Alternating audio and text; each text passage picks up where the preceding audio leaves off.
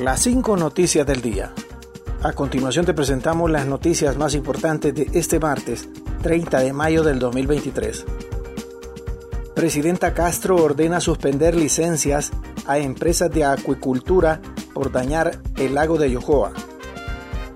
La presidenta de Honduras, Xiomara Castro, ordenó este martes suspender las licencias de operación ambiental a empresas de acuicultura industrial que están destruyendo el lago de Yohoa uno de los principales sitios turísticos en la región central del país.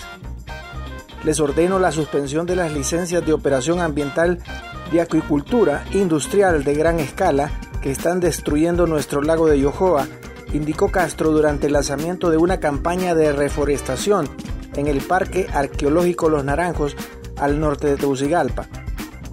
Agregó que el lago de Yohoa está seriamente dañado por la depredación de los grandes negocios industriales que han contaminado sus aguas, destruido sus acuíferos y sus reservas de peces han sido envenenadas dramáticamente, dijo la presidenta de Honduras. Secuestran a un niño de 12 años y dejan atado de manos y pies a su madre en Ocotepeque. Un menor de edad fue secuestrado en San Juan La Labor en el departamento de Ocotepeque, zona occidente de Honduras.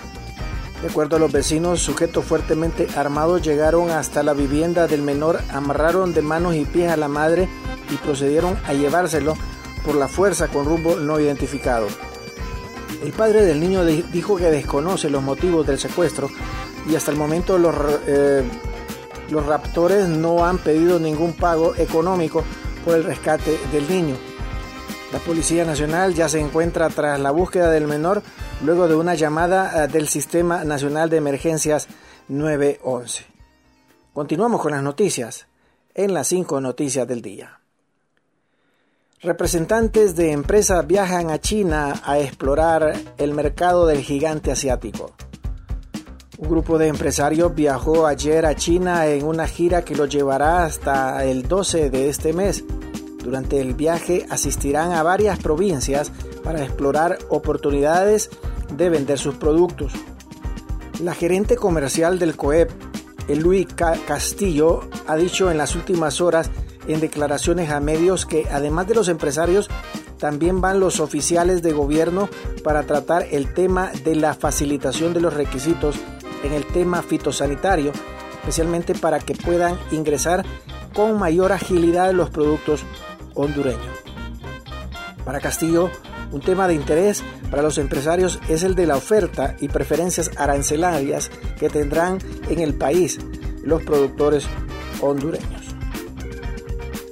Fiscales formalizan acusación contra empresario norteamericano Gary Lee Johnston Fiscales adscritos a la Unidad contra la Trata, Explotación Sexual, Comercial y Tráfico de Personas formalizaron en audiencia eh, preliminar la acusación contra el empresario turístico de nacionalidad norteamericana Gary Lee Johnston.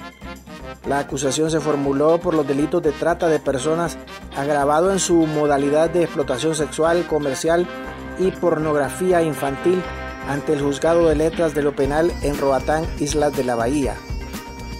Ministerio Público presentó acusación contra el empresario turístico el 31 de agosto del 2022 tras haber sido capturado durante una operación de allanamiento que se practicó en su casa de habitación, donde se encontró a una menor de edad y a una persona adulta. La ATIC llega a la DINAF para investigar irregularidades. La Agencia Técnica de Investigación Criminal ATIC el Ministerio Público llegó este martes a la Dirección de Niñez, Adolescencia y Familia DINAF para investigar supuestos actos de corrupción cometidos durante la gestión de la exdirectora Dulce María Villanueva. Un audio en el que supuestamente la entonces directora de la DINAF ofrecía a algunos subalternos que les aumentaría el salario, pero deberían retribuirle una parte. Villanueva interpuso su renuncia que el director ejecutivo de la Coordinación de Instituciones Privadas por las Niñas, Niños, Adolescentes, Jóvenes y sus Derechos, COIPRODEN, Wilmer Vázquez, pidiera al Ministerio Público que investigue para conocer la verdad en torno a denuncias contra la titular del DINAF. Además aseguraron que ya quedó instalada la comisión de transición mientras se nombra a la nueva directora. Villanueva es abogada y fue nombrada frente a la institución el 26 de febrero del 2022. Gracias por tu atención. Las cinco noticias del día te invitan a estar atento a su próximo boletín informativo.